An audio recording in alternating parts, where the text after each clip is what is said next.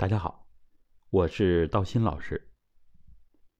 生活当中有三种行为最伤肝，前两种大家都比较熟知，那么第三种就是大家经常容易忽略的。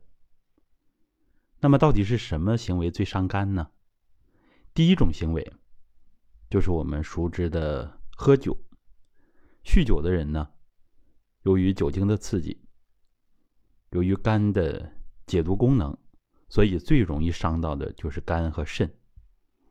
那么这个就不需要多说了。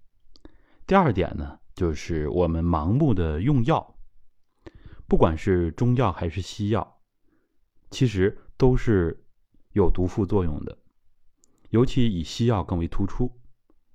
中药呢，有的人长期的用中成药。其实对肝肾的负担也很重。那么是药三分毒，我们真正的养生呢，要靠养心，也就是调节我们的情志。那么仅仅靠药物是达不到养生目的的。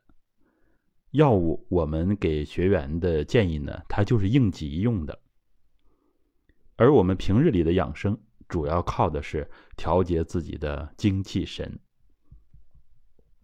那么第三点呢，其实就是关于怒伤肝，情志对肝的影响。这个怒呢，包含两种，一种啊是这种盛怒啊，就是大怒，把火发出来。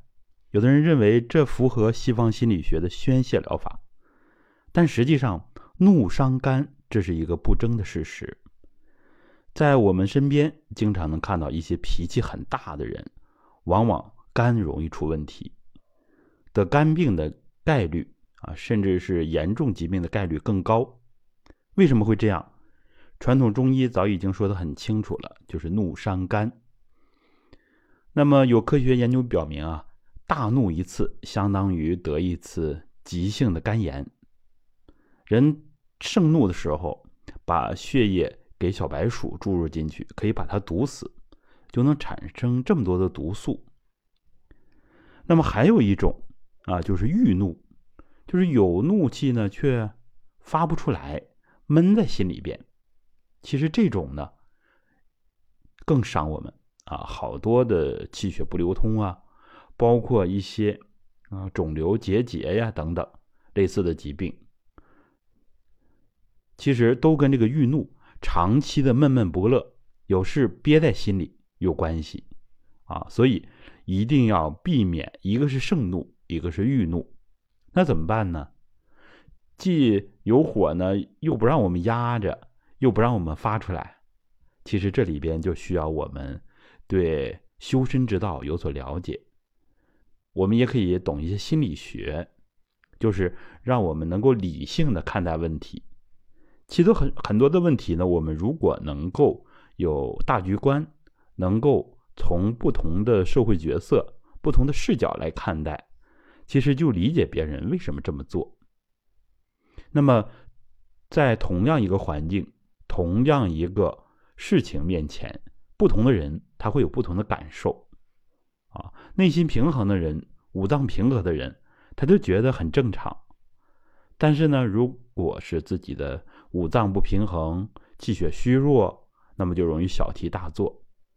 所以这里最关键的不是这个事情本身，而是我们自己的身心素质。